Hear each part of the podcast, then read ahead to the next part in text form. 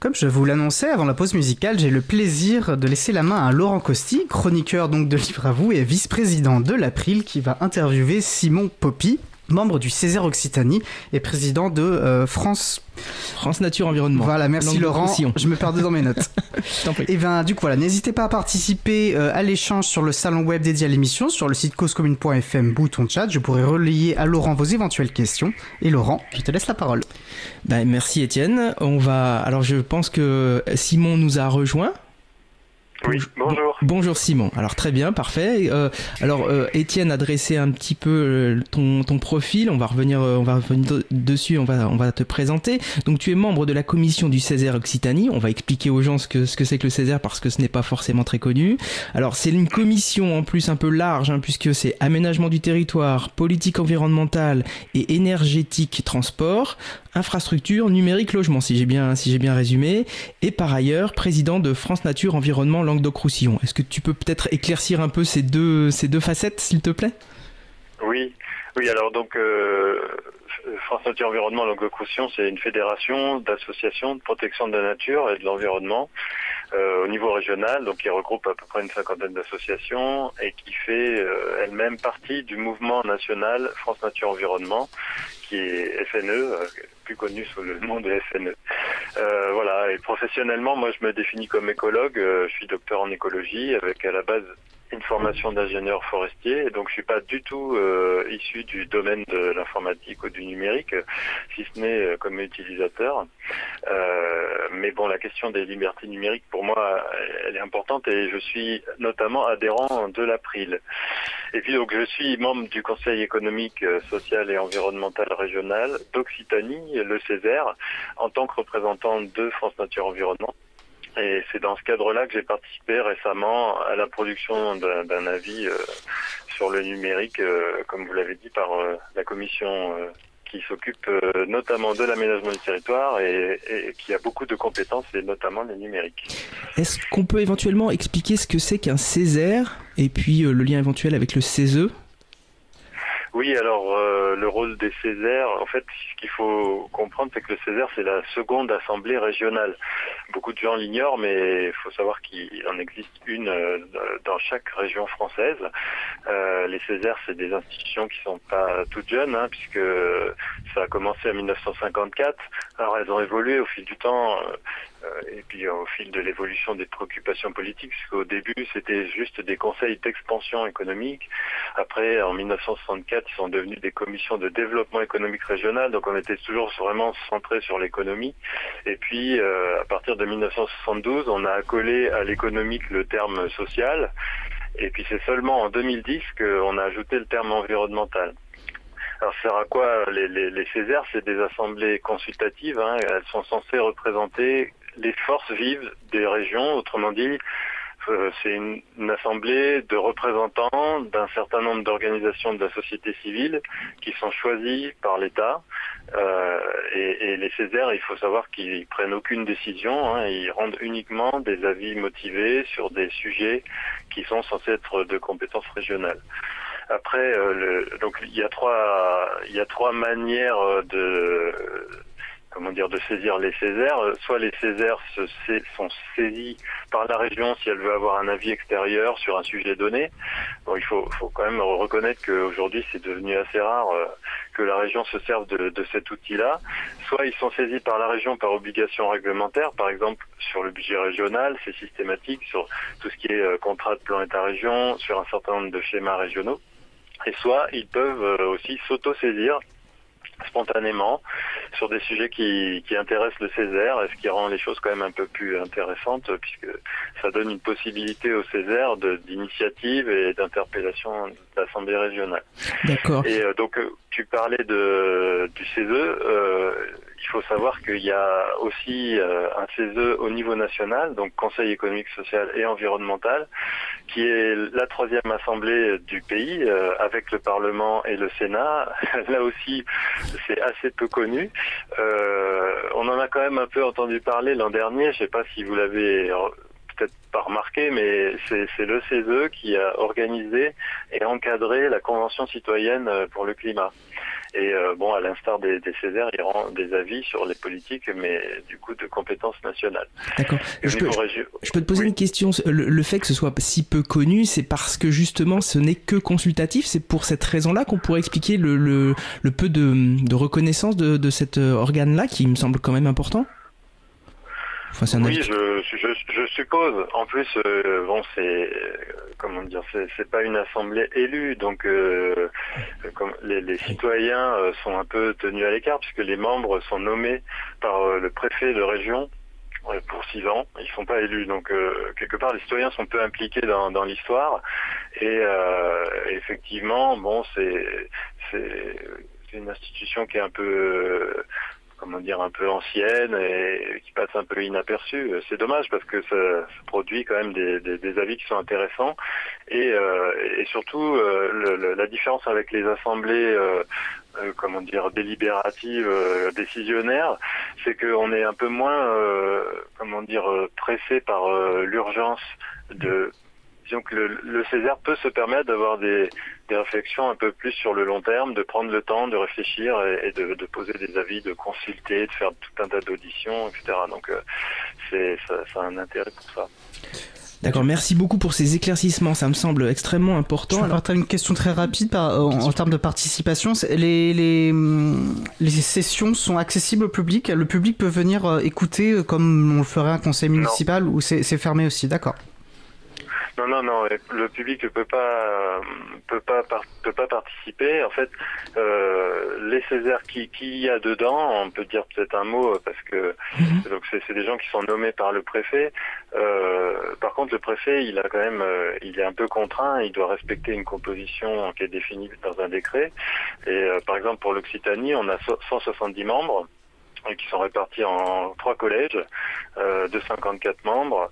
Euh, dans les trois collèges, euh, en gros, ça représente pour le premier, c'est le monde des entreprises, donc ça va être l'industrie, les services, commerçants, artisans, les agriculteurs.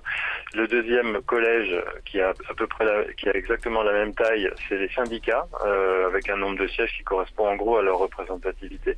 Puis le troisième grand collège, c'est les organisations et associations qui concourent à la vie collective. Donc c'est beaucoup d'associations à vocation sociale, euh, associations caritatives, euh, les jeunes, les, les, personnes âgées, la santé, le handicap, l'enseignement, etc., la culture, les femmes, le logement. Et là-dedans, il y a euh, l'environnement qui occupe une toute petite place puisqu'on n'a que 9 sièges sur 170, ce qui fait moins de 5% des conseillers. Donc moi j'en fais partie. Et donc au final l'environnement est affiché en gros dans le nom euh, des Césaires, mais euh, dans la réalité sa représentation est quand même très très minoritaire.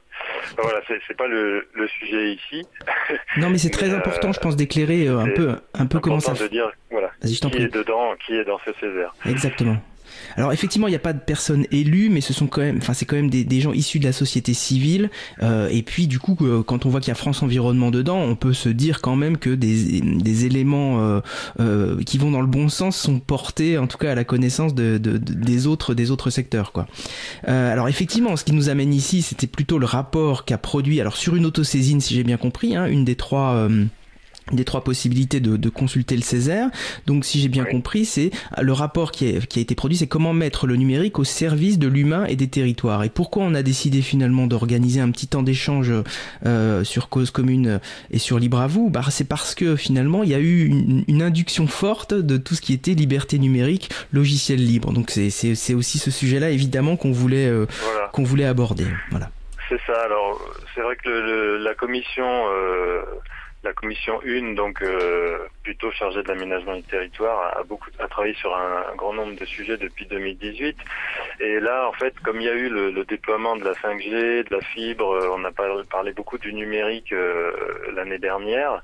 Et, et comme cette commission est chargée du numérique, elle a souhaité s'auto-saisir de ce sujet en 2021, mais avec un angle plutôt de l'utilité sociale.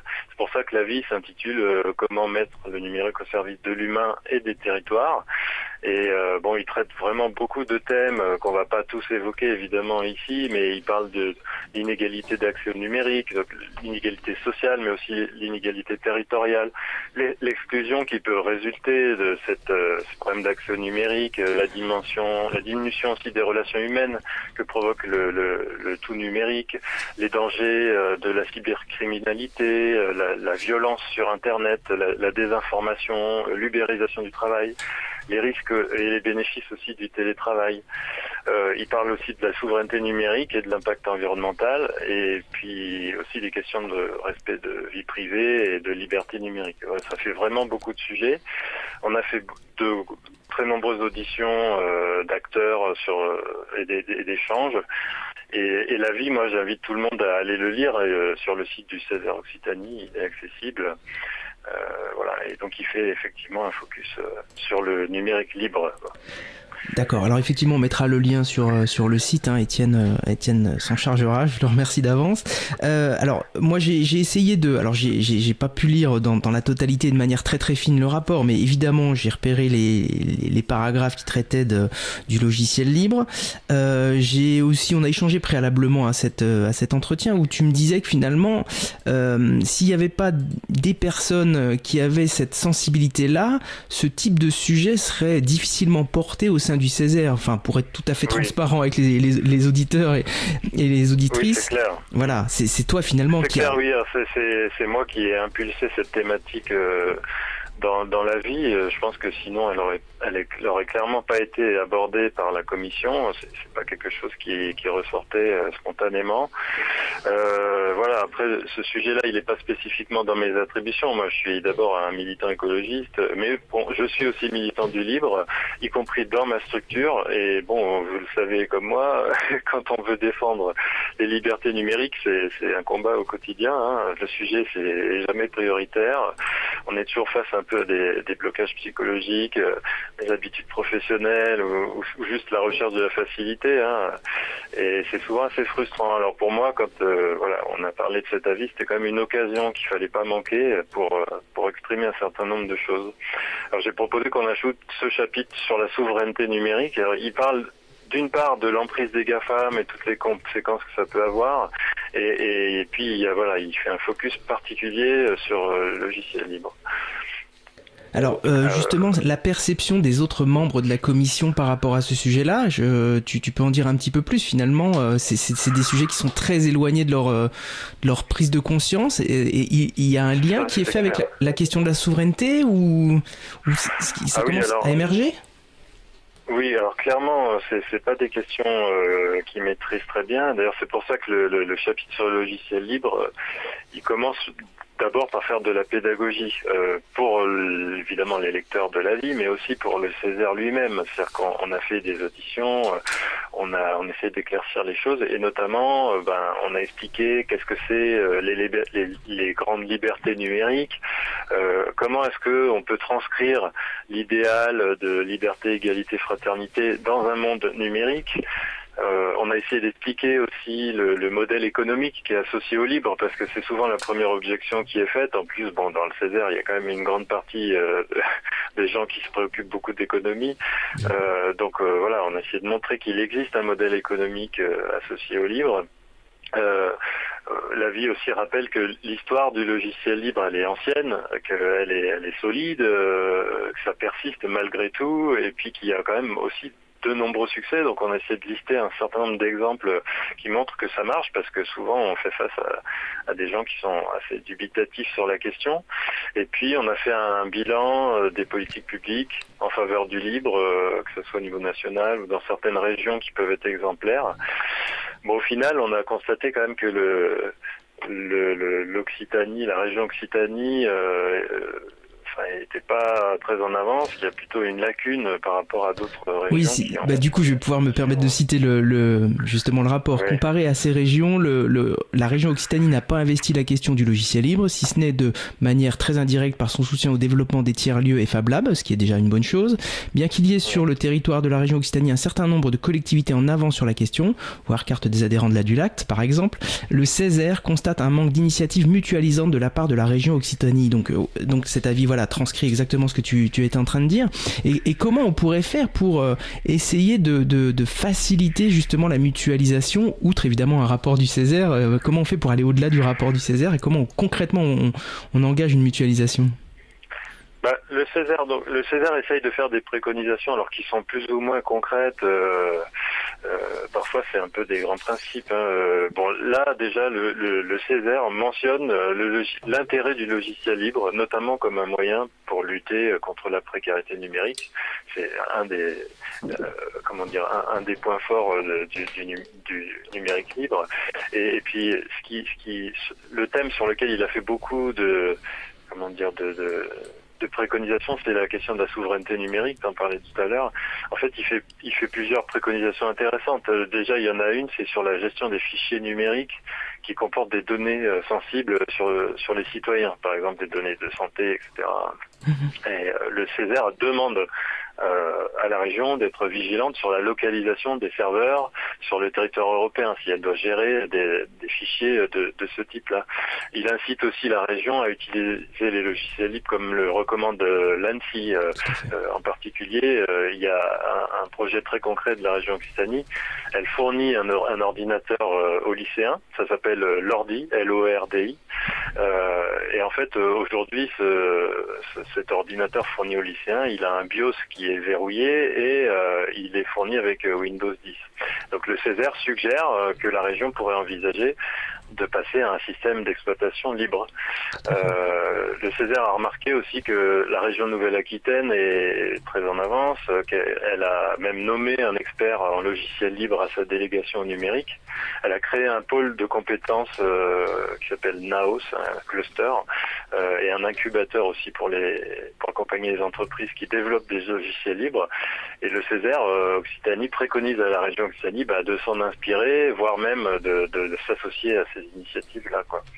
Voilà, après, il y a, il y a aussi euh, une préconisation qui, euh, qui, qui, qui, incite à, à, favoriser le passage des administrations logicielles libres et à sortir de la dépendance aux GAFAM. Ça va de pair d'ailleurs avec la, une autre préconisation qui, qui euh, incite la région à faire un bilan de sa propre dépendance euh, aux GAFAM.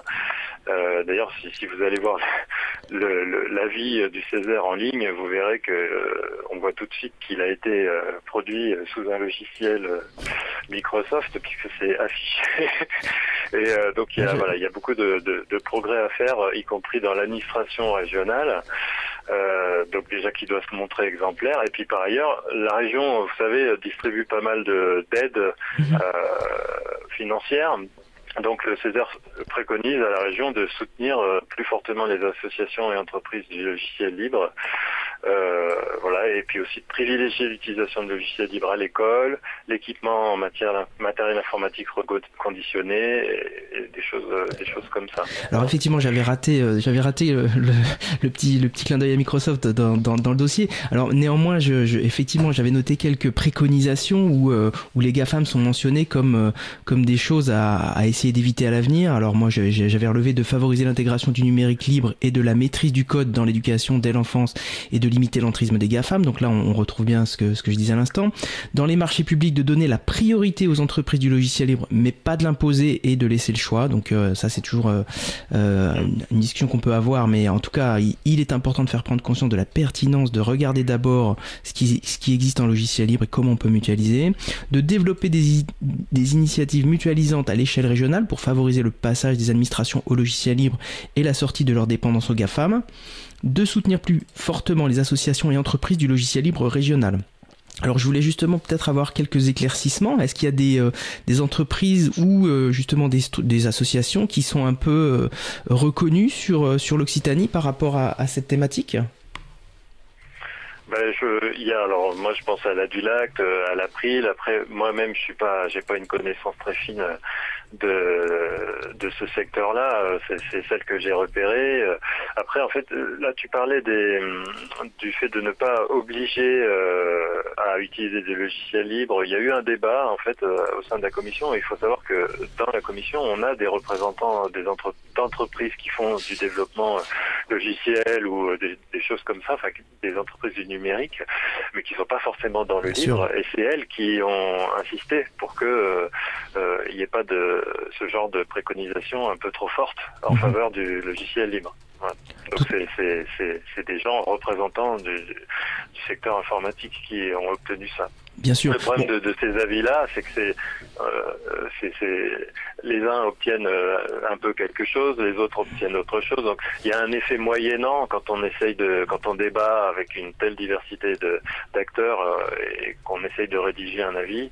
Et donc euh, bon, voilà, on arrive des fois à quelques petites incohérences où parfois ça réduit un peu les, ambitions de, de certains. Quoi. Bien sûr, mais de toute façon, on sait très bien que s'il avait fallu imposer, ça, ça a presque plus des effet néfaste à, long terme que, que, quand on essaye de montrer la pertinence au quotidien et, l'usage qui, fonctionne par, une transition euh, euh, accompagnée, quoi, par, exemple.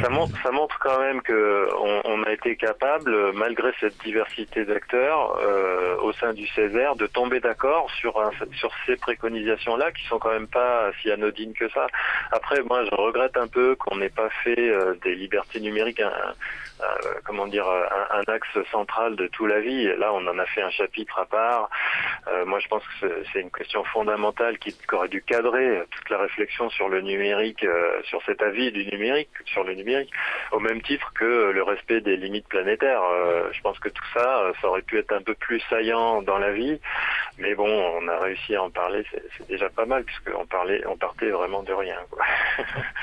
D'accord. alors, moi, j'avais relevé aussi dans, dans, dans le sommet de, de la vie, euh, l'empreinte écologique du numérique. Est-ce que, alors justement en lien aussi peut-être avec France Nature Environnement, euh, tu peux nous, nous, détailler un petit peu ce qui a motivé euh, l'écriture de cette partie-là?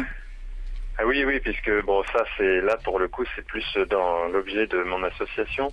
Euh, bah, la, vie, euh, donc il y a tout un chapitre sur l'empreinte écologique du numérique euh, qui est importante.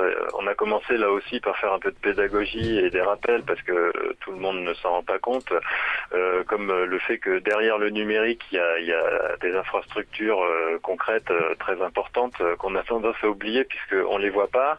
Et puis même d'après les estimations, en plus des infrastructures on serait aujourd'hui à 34 milliards d'équipements connectés euh, et on pense que d'ici 2025, ça va être multiplié par 3 à 5 euh, à cause de la 5G. Donc euh, derrière tout ce matériel concret, finalement, le, plus gros impact du numérique, c'est l'exploitation minière. Euh, on n'y pense pas forcément, mais en fait c'est ça le plus gros impact du numérique. Euh, les mines sont extrêmement destructrices, euh, énergivores et polluantes. Alors souvent elles sont loin des endroits où on consomme. Elles se voient pas trop. Il y en a beaucoup dans des pays, comment dire, moins développés que les nôtres. Et voilà, et le deuxième impact, c'est la consommation d'énergie, évidemment, avec euh, entre autres euh, impact les, émissions de gaz à effet de serre euh, qui en découlent. Et puis aussi, à la fin, en fin de vie, c'est 50 millions de tonnes par an de déchets électriques et électroniques. Alors bon, donc le bilan, il est quand même, il est l'empreinte écologique du numérique, elle elle est vraiment énorme et elle va croître, elle est croissante. Alors, les solutions, il n'y en a pas 36. Euh, ça passe forcément par euh, la sobriété. Voilà, donc ça, c'est quelque chose que pointe euh, la vie du Césaire. Euh, après, bon, la sobriété, c'est un grand mot, euh, ce qui signifie en creux qu'aujourd'hui, on est dans une sorte d'ébriété euh, consumériste. Et donc, la sobriété, ça veut dire ben, apprendre à s'auto-limiter, acheter des équipements qui soient pas forcément les plus puissants qui existent, les changer le moins souvent possible, réduire les usages superflus. Donc, ça veut dire réguler un peu les usages. Ça veut dire aussi lutter contre l'obsolescence matérielle et l'obsolescence logicielle, euh, qui passe notamment par l'open source, et, puis aussi ça passe par le recyclage, l'éco-conception, etc. Et, là-dedans, en fait, euh, la vie euh, souligne que ben, les logiciels libres ont aussi un, rôle à jouer dans, dans, comment, dans cette dans cette sobriété numérique. D'abord, il y, a trois grandes raisons. Hein. la première, c'est que le modèle économique des entreprises du logiciel libre, il n'est pas basé sur la vente de matériel et de licences. Donc euh, il pousse pas à l'hyperconsommation. Il est basé sur la vente de services. Euh, donc c'est quelque chose qui va dans le bon sens. Ensuite, les systèmes libres, ils consomment généralement moins d'énergie parce qu'ils répondent uniquement à, des besoins des utilisateurs. Ils n'imposent pas tout un tas de choses euh, non souhaitées par l'utilisateur et, inutiles. Donc, euh, c'est des, systèmes qui sont sobres en énergie. Et puis, euh, et puis en plus, le dernier point, c'est qu'il existe aussi des systèmes libres qui sont très légers et qui sont encore maintenus à jour, qui sont adaptés à des matériels de toutes les époques. Et donc ça, c'est la base en fait de l'économie du réemploi. C'est-à-dire pour pouvoir réemployer des matériels un peu anciens, ben, il faut avoir des, logiciels. et, dans le monde du libre, on trouve ça c'est très éclairant et ça fait fortement lien avec la, chronique euh, que, j'avais préparée euh, juste avant notre sujet, puisqu'on s'était servi du, livre de Dominique Pitron. On va devoir faire une pause, euh, Simon. Je vais repasser la, parole à Étienne et puis on, reprendra la suite hein, sur, sur la question de l'empreinte écologique, les risques du numérique pour la santé. On, voilà, on enchaînera. Merci Laurent. Oui, c'est vraiment passionnant de, de vous écouter. je vais, avant de lancer la pause musicale, évoquer juste notre émission numéro 125. Nous avions reçu notamment Agnès Crépet de Fairphone et qui revenait sur un point que vous avez évoqué, euh, Simon Poppy, sur euh, euh, l'enjeu de l'exploitation minière et qui alors expliquait justement l'engagement de, de, Fairphone par rapport à, cet enjeu. Donc je vous invite à retrouver le podcast sur libre à vous slash 125. Mais je vous propose pour voilà, se reposer un peu les méninges de faire une courte pause musicale. Nous allons écouter Allons voir par Demi-Sel. On se retrouve dans deux minutes. Belle journée à l'écoute de Cause Commune, la voix des possibles. Cause Commune 80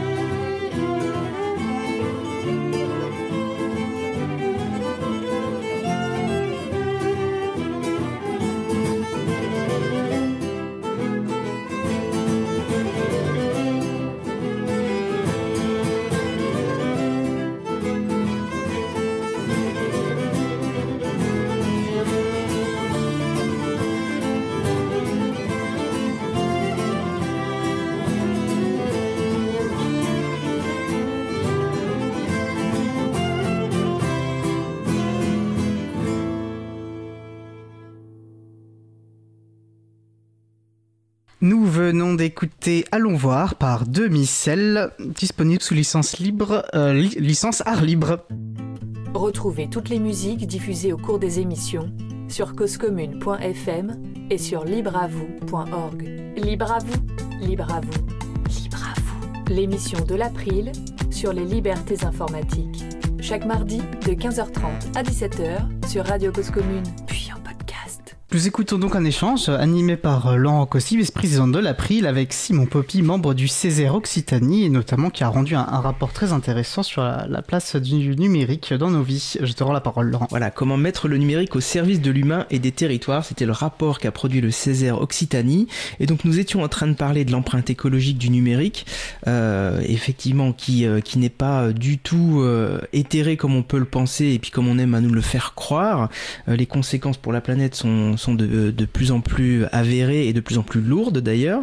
Donc je repasse la parole à, Simon Poppy, euh, qui, a, été membre de la commission et qui va peut-être compléter et puis enchaîner aussi sur la question des risques de, du numérique sur la santé, qui a été évoquée dans le rapport. Oui. Oui, alors pour finir là sur la sobriété euh, dont on était en train de parler. On a parlé en fait du, du choix, l'importance du choix des consommateurs, des citoyens consommateurs. Euh, mais en fait, euh, la sobriété ne peut pas reposer uniquement sur le libre choix des consommateurs, surtout si le consommateur en question se fait matraquer de publicité toute la journée qui le pousse à faire exactement l'inverse de ce qu'il faudrait faire. Donc il faut évidemment aussi des politiques publiques qui aillent dans le sens de la sobriété à grande échelle.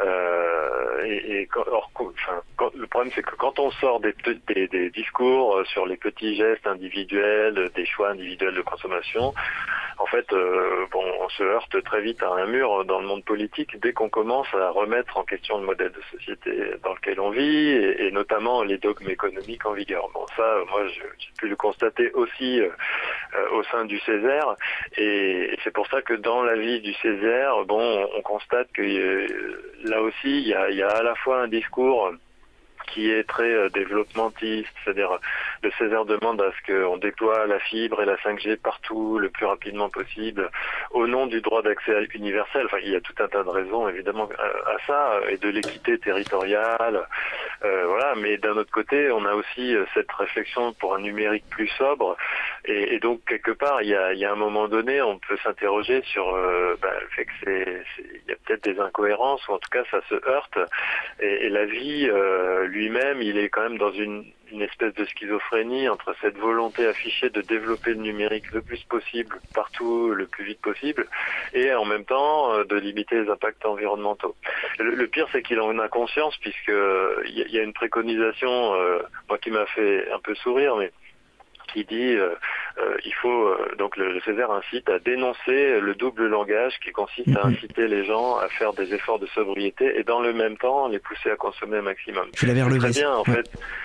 C'est très bien que le Césaire en ait conscience, mais c'est vrai que quand on lit l'avis, moi je reste quand même un petit peu sur ma faim. Par exemple, j'aurais bien aimé qu'il soit clairement dit que le déploiement de la fibre, euh, aujourd'hui, il est contraint à la sobriété si les usages ne sont pas régulés. Le, le, le niveau de besoin, il n'est pas le même euh, pour faire de la chirurgie à distance ou simplement même pour faire du télétravail ou pour regarder des vidéos euh, en ultra HD quoi. Euh, c'est voilà, mais ça c'est politiquement incorrect de le dire aujourd'hui. Oui, parce que et, on pourrait. alors je me permets, je me permets d'interrompre oui. Simon, mais effectivement après euh, le problème de cette question-là qui est tout à fait légitime, hein, je trouve moi, c'est la question de la neutralité du net. C'est-à-dire qu'on va par contre rentrer en questionnement vis-à-vis -vis de cette euh, sacro-sainte entre guillemets euh, question de la neutralité du net. Pour certaines communautés, c'est compliqué d'aborder ce sujet-là. Donc oui, on est aussi bien, pris en. Bien sûr, il y a une question de liberté derrière, mais mais, mais justement, il y a un moment où la question de comment dire des limites planétaires forcément impose des limites à nos libertés. La, la question, c'est comment est-ce qu'elles sont gérées, comment elles sont décidées collectivement. Exactement. Euh, est-ce qu'il y a de la justice sociale dans, dans les limites qui sont posées? Euh, Voilà, est-ce que les uns ont des privilèges et les autres euh, les autres subissent? Voilà. Donc cette réflexion-là, moi, je, je trouve que on n'est pas allé assez loin encore dans cet avis sur ce, cette réflexion-là. Elle, elle, est complexe et puis peut-être c'est pas au niveau régional qu'elle doit avoir lieu. Euh, mais en tout cas, c'est un peu le, le regret que j'ai. Oui, tout à fait. Voilà. Et, et, et, du coup, c'est vrai qu'on on le sent bien ce contraste hein, dans le rapport. Euh, on parle à un moment donné quand même d'éteindre, euh, d'éteindre les appareils, de les mettre en veille la nuit. Et c'est vrai que euh, ça rend vraiment. Enfin, est-ce que c'est la, la, première des mesures à mettre en œuvre? Je dis pas qu'il faut pas la mettre, mais est-ce que c'est la première des mesures à mettre en œuvre face à ce, à ce que tu disais, la, la, la, force, la puissance des GAFAM qui, qui, qui nous encourage à acheter toujours plus, toujours plus, plus vite et de recycler, enfin, de, de changer d'appareil encore, encore plus rapidement, quoi. Bien sûr. Ouais. Donc on le retrouve, on le retrouve effectivement dans le dans le rapport. Après sur la, la, santé, là tu parlais de la santé, euh, bon très rapidement parce que finalement on n'a pas dit énormément de choses, mais ce que dit le Césaire sur euh, la question notamment des, des ondes, puisque c'est le sujet un peu clivant, euh, ben, le Césaire lui il constate que euh, la question n'est pas tranchée scientifiquement et que ça reste une question clivante. C'est-à-dire que même nous, on a constaté au sein de, notre commission que voilà, c'était un sujet sensible. Et, euh, nous, à France Nature Environnement, pour, enfin, pour nous, c'est un peu pareil. Hein. On est très critique par rapport aux messages alarmistes. Euh, comment dire, sans fondement scientifique solide. clairement, aujourd'hui, il n'y a pas de fondement scientifique solide.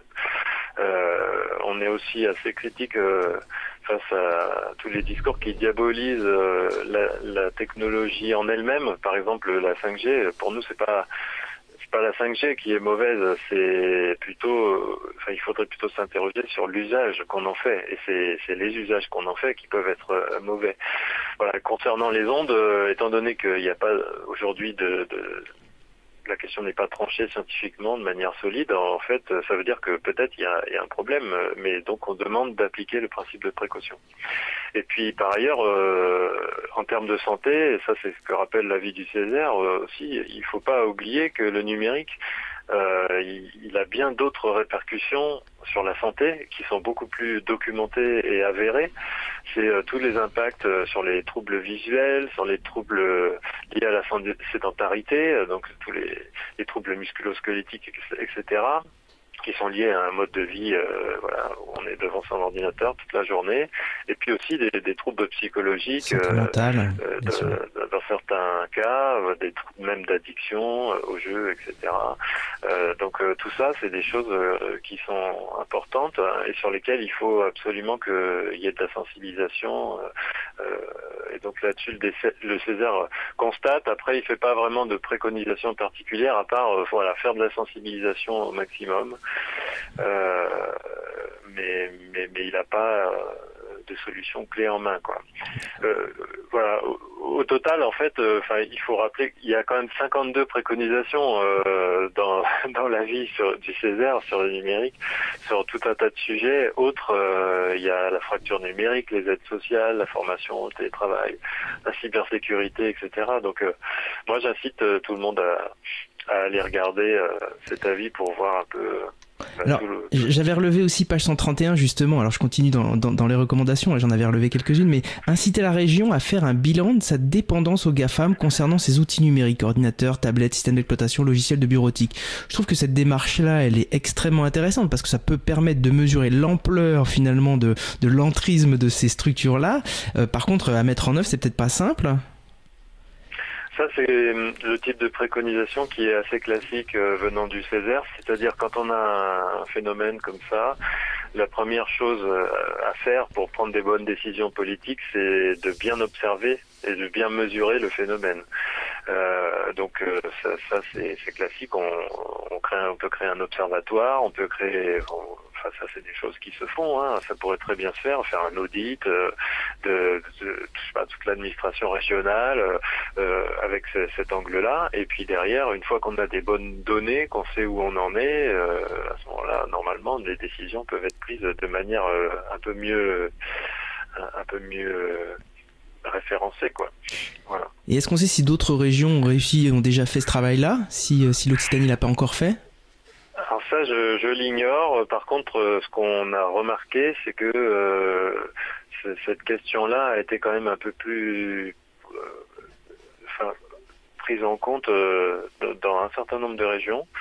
Euh, puisqu'il y a, y a pas mal de régions notamment qui ont euh, des comment on appelle ça des GIP groupements d'intérêt public euh, pour comment dire promouvoir auprès des administrations des solutions libres euh, donc euh, voilà, ça c'est quelque chose qui manque par exemple en, Occitanie. Et donc on voit bien que dans certaines régions, il y a une prise de conscience euh, un peu plus un peu plus forte que dans notre région. D'accord. Donc euh, on essaiera de voir si effectivement dans d'autres Césaires il y a eu il y a eu ce genre de enfin dans d'autres régions il y a eu ce genre de recherche. Euh, J'ai retrouvé effectivement la préconisation 45 hein, qui dénonce le le double le double langage qui consiste à inciter les gens à faire des efforts de sobriété et dans le même temps les pousser à consommer au maximum. Je trouve que en tout cas euh, c'est pas pas toujours évident d'avoir cette prise de conscience là. Le fait de l'écrire, il y a déjà une forme de prise de conscience qui montre quand même effectivement la, la comment l'ambiguïté qu'on peut avoir avoir au quotidien, qu'on retrouve dans, nos quotidiens à, l'échelle de, à notre échelle à nous, et puis évidemment à des échelles régionales ou même nationales. Quoi. Je trouve que, alors même si évidemment il faudrait aller beaucoup plus loin, je pense que cette prise de il faut passer par cette prise de conscience là pour pouvoir après aller peut-être euh, aller au-delà et poser les questions qu'on se posait tout à l'heure, question de, de, de, neutralité du net. Est-ce qu'il n'est pas temps de se reposer la question? Mais alors évidemment avec la précaution de savoir euh, qui décide, qui décide, quoi, comme le disait euh, Shoshana Zuboff dans le capitalisme de surveillance, quoi. Être très vigilant à qui décide. Euh, très bien. En tout cas, merci pour, pour, pour tous ces éclaircissements. Alors, euh, j'avais relevé aussi en, en, annexe, euh, page 113 du, du rapport, euh, quelque chose qui me tient beaucoup à cœur, moi, sur la question du, du numérique. Euh, évidemment que on essaye de nous dire la société va être complètement numérisée, on va plus avoir d'options, et finalement, il y a une référence au défenseur des droits qui préconise, alors lui aussi, il est dans la préconisation, je pense pas qu'il ait valeur de, de, de, décision, mais en tout cas, qui préconise d'avoir de, toujours plusieurs modalités d'accès aux services public en dehors, euh, en dehors du numérique Est-ce que éventuellement euh, tu, tu, peux éclairer un peu ça si tu maîtrises un peu la question? Alors je maîtrise pas suffisamment cette question-là. euh, je, je, je, très franchement, là, ça, ça sort un peu de, de mes compétences. Euh, effectivement, on s'est intéressé à, à, ce que préconisait le défenseur des droits et on a, on a repris à notre compte euh, cette, cette préconisation-là. Après, moi, je, là, ça sort un peu de mes de mes compétences. J'ai vu aussi que récemment, en fait, il y a, y a, un autre euh, quelque chose qui est très intéressant, c'est la loi euh, REN, RIN. Euh, alors comment, qu'est-ce que ça veut dire, RIN On va trouver sur le chat, je pense, on va demander. Réduction de l'empreinte environnementale du numérique. Merci Étienne. Voilà, L'April s'était un peu mobilisé sur cette question justement pour, pour contribuer au fait que le logiciel libre doit être un vecteur d'une informatique plus durable. J'ai vu que oui, j'ai vu qu'elle a été adoptée donc en novembre là, 2021. Euh, c'est vraiment tout récent et euh, je me dis aussi que ça, ça va peut-être un peu changer la donne. Euh, j'ai vu qu'il y a un article, il, y a, il, y a, plein de choses intéressantes là-dedans. Il y a un article qui dit que toute technique, y compris logiciel, dont l'objet est de restreindre la liberté du consommateur d'installer les logiciels ou les systèmes d'exploitation de son choix sur son terminal, serait interdite à l'issue d'un délai prévu par le code de la consommation. Alors, je n'ai pas regardé quel était le délai, mais il me semble que j'avais lu que c'était deux ans. C'est-à-dire, par exemple, cette loi, euh, moi j'ai l'impression qu'elle elle, a, elle aura pour impact euh, ben, d'empêcher la région Occitanie de fournir des ordinateurs aux lycéens qui soient totalement verrouillés. En tout cas, euh, euh peut-être momentanément, mais, euh, mais à partir d'un certain temps, ils devraient être déverrouillés, si j'ai bien compris l'esprit de, cette nouvelle loi. D'accord. Bon, bah, c'est un, éclairage effectivement que j'avais pas moi perçu, mais, mais ça peut effectivement aider à prolonger la durée de vie des, matéri des, enfin, des, ordinateurs, des tablettes, etc. Quoi. Euh, très bien. Alors moi j'avais peut-être une question, euh, on en a échangé un peu préalablement, mais euh, finalement comment ça fonctionne finalement les avis qui sont produits en région par rapport aux autres régions? Est-ce qu'il y a des, des, interactions, des échanges entre les différents euh, Césaires? Est-ce que par exemple avant de commencer à produire un avis, vous regardez ce qui est produit dans les autres régions sur le même sujet. Comment ça c'est fédéré Alors fédéré c'est peut-être pas le bon mot, mais comment comment le CESE s'empare aussi de, toute la matière qui est produite? Est-ce que tu peux, tu peux nous éclairer un peu? Et, la question évidemment sous-jacente, hein, c'est euh, euh, quel effet un, avis euh, qui, comme celui qui vient d'être produit peut, avoir à, à, court, moyen, long terme? Oui. Alors, bon, d'abord sur les relations entre Césaire, les différents Césaires, les CESE, bon, il y, y, en, a, il y en a pas énormément. c'est déjà compliqué de, de, travailler en interne euh, dans chaque Césaire. Euh, il y, y, a déjà toutes les relations entre les différentes commissions, etc. à mettre en œuvre. Donc, euh, quand même complexe. Euh, sur ce sujet du numérique, j'ai pas connaissance qu'il y ait des interactions entre les Césaires. Par contre, ça, arrive. Par exemple, là, sur la pollution de la mer euh, par les plastiques, là, c'est un peu, l'urgence euh, maritime. Il va y avoir un événement mutualisé qui, est, en construction pour l'automne 2022. Euh, qui va se passer à Montpellier d'ailleurs. Donc ça, ça, arrive parfois qu'il y ait des des, euh, des actions communes entre Césaires. Euh, après, les conseillers des Césaires font partie de structures nationales. C'est des associations. Moi, je fais partie d'une association nationale. Et, les syndicats, pareil, font partie d'organisations nationales. Donc, on peut avoir des liens informels avec nos homologues d'autres Césaires, ce qui crée pas mal de liens transversaux entre les Césaires. Et, c'est mon cas, par exemple, puisqu'il y a, y a d'autres membres de FNE dans la plupart des Césaires, et aussi avec le, le CESE. Euh, puisqu'on a aussi des, membres euh, dans les CESE. Après, sur le, qu'est-ce qu'on peut espérer euh, Moi, j'espère que la région Occitanie, elle va suivre certaines de ses préconisations. Si, si, si on reste à la, question du libre, il y a quand même de quoi faire si on compare avec les politiques d'autres régions. Donc clairement, on a mis en évidence qu'en Occitanie, il y a un petit effort à faire. Euh, après, bon, le Césaire, il, il a pour vocation d'aiguillonner hein, la majorité régionale, euh, mais ses avis sont juste consultatifs, donc euh, on espère qu'il va en rester quelque chose. il faut un peu d'espoir quand même, sinon, sinon on se dit oui, voilà, et puis il faut faire vivre ses avis. C'est un peu aussi pour ça que je, je j'interviens à la radio. Oui, pour ben, on espère que ça pour que d'autres gens le reprennent euh, que, que la région ait, bien conscience qu'il existe que de ce qu'on dit dedans qu'elle s'y intéresse. Et voilà et que ça reste pas juste un, un texte publié euh, qui, qui, qui, finit dans un coin euh, il faut que les gens s'en saisissent comment, en tant qu'association ou, citoyen, on peut peut-être aider à aider les Césaires à, promouvoir des avis? Ça, c'est quoi? C'est relayé? C'est moi, je pense qu'il faut les lire déjà. c'est une bonne première étape. Des Césaires, oui, vous verrez, il y a, vraiment, c'est très riche. Et puis, puis voilà, il faut, il faut pas hésiter à les utiliser dans, dans vos plaidoyers. Euh, il faut, il faut les citer. Il faut, euh, voilà, il faut, faut s'y référer. Euh, hésiter. C'est vrai que ça, quand un Césaire a, préconisé telle ou telle chose, euh, ça, a quand même un, certain poids. Euh, je veux dire, quand, on s'y réfère dans un argumentaire. Après, bon, voilà, euh, en dehors de ça, pour pour ce qui nous occupe, c'est-à-dire l'essor du logiciel libre, bon, y a faire soi-même déjà l'effort de passer au libre dans un cadre personnel, professionnel, associatif. Euh, voilà, je pense que ça c'est important. Et puis après, il faut que chacun s'implique euh, dans les débats publics quand il en a l'occasion. Voilà, ça a été mon, mon cas en tant que en tant qu'écologue, je n'avais pas forcément vocation à, à promouvoir le logiciel libre euh, au Césaire, mais, mais voilà, l'occasion s'est présentée, je l'ai fait. Il faut que chacun aussi euh, prenne ses responsabilités.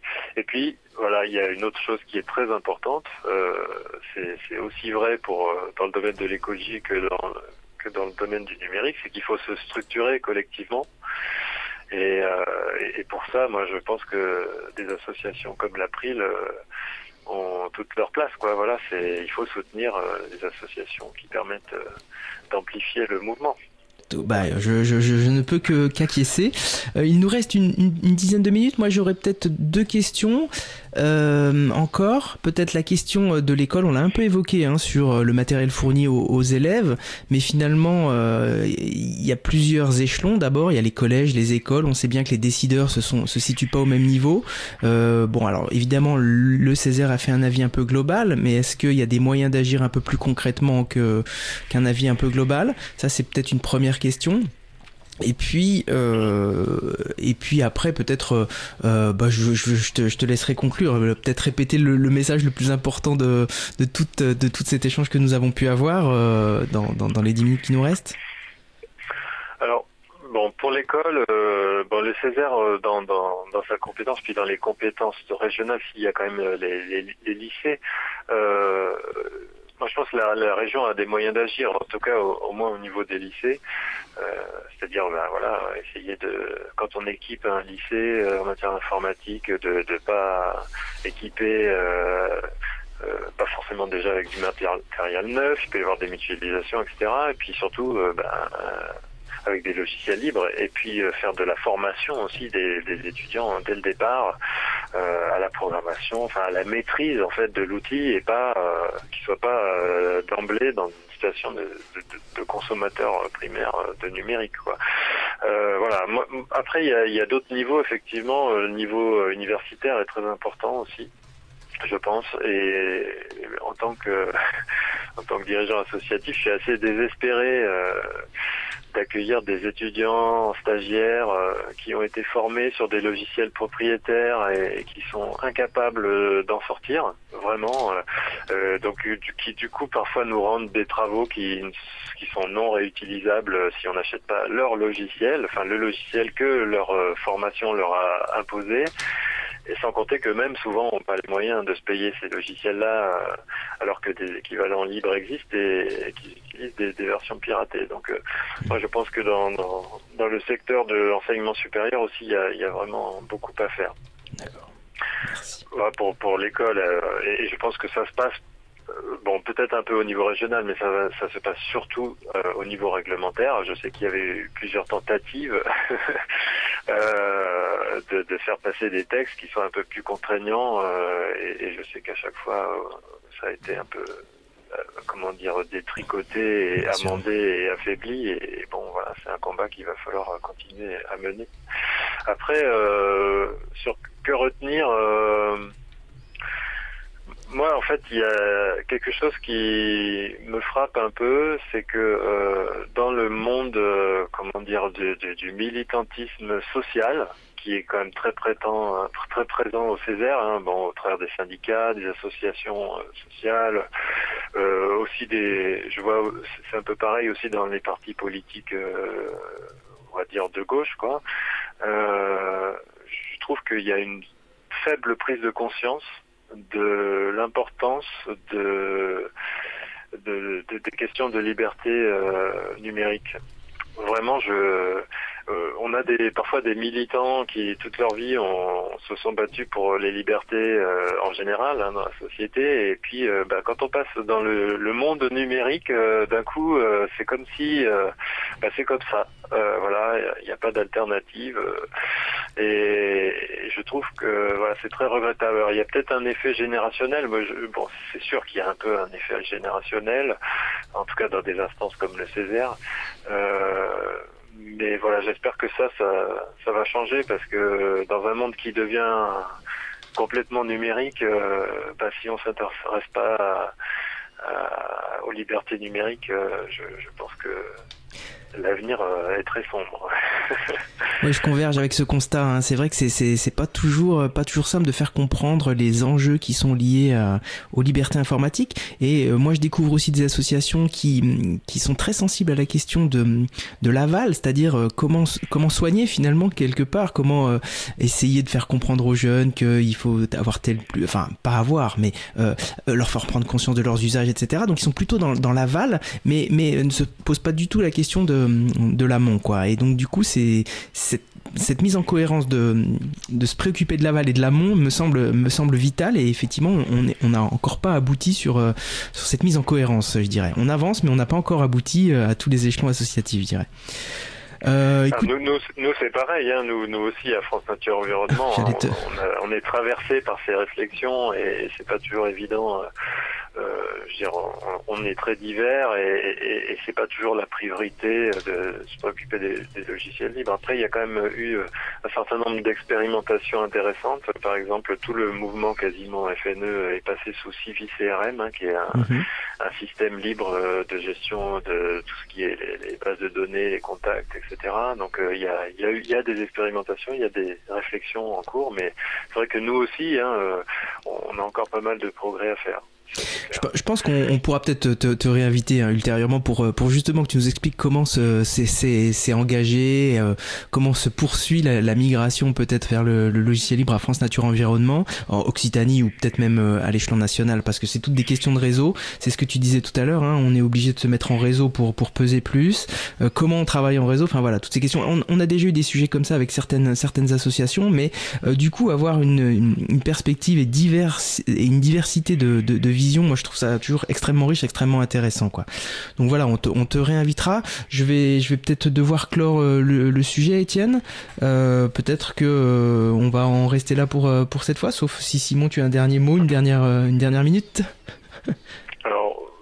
Prochaine invitation, peut-être il faudra faire appel à, un technicien plus plus compétent que moi sur les arcanes informatiques de la fédération. Mais en tout cas, je vous remercie vraiment de m'avoir invité à m'exprimer sur ce sur cet avis du Césaire. Et voilà, je vous encourage à, nouveau à, le lire et vive le logiciel libre. Merci beaucoup Simon et je, je répète, lisez lisez ce, cet avis. Oui, merci beaucoup pour, cette, pour ce témoignage et puis euh, pour ces belles, euh, ces belles paroles de conclusion. Et euh, bah, du coup, effectivement, vous mentionnez, je juste peut-être profiter, juste le temps de faire cette petite aparté, vous mentionnez le, la loi pour une réduction de l'empreinte environnementale du numérique, qui est effectivement, alors on sait qu'un des facteurs importants, c'est l'obsolescence l'obsolescence logicielle et qui consiste notamment dans ces, ces systèmes de restriction d'installation euh, de logiciels. Euh, c'est des restrictions qui rendent difficile, voire impossible, l'installation de, de, systèmes d'exploitation libre euh, sur un ordinateur et souvent sous des prétextes de sécurité. On sait que c'est un, un, gros enjeu pour la, la durabilité des, des systèmes. et donc l'April avait poussé un, amendement pour rendre bah, ce genre de restriction euh, illicite. Et malheureusement, un amendement a conditionné cette interdiction à l'expiration de la, de la période de conformité euh, légale de, de, deux ans, ce qui, à notre sens, voilà, réduit quand même assez fortement l'impact positif de l'amendement. Mais bon, ça avance tout de même euh, dans la bonne direction et, vous retrouverez l'analyse de l'April je mettrai le lien sur la, page de référence de l'émission. En tout cas, un grand merci pour, euh, pour ce temps d'échange que j'ai vraiment trouvé très intéressant. Et justement, on n'a pas forcément besoin toujours d'une lecture technique. Et je pense que c'est important aussi de savoir prendre ce pas de recul d'une lecture politique des enjeux. Et, et je pense que ce rapport permet cela et cet échange aussi. Merci beaucoup Simon, merci Laurent. Merci Étienne. Merci Simon. Et euh, je... Merci beaucoup.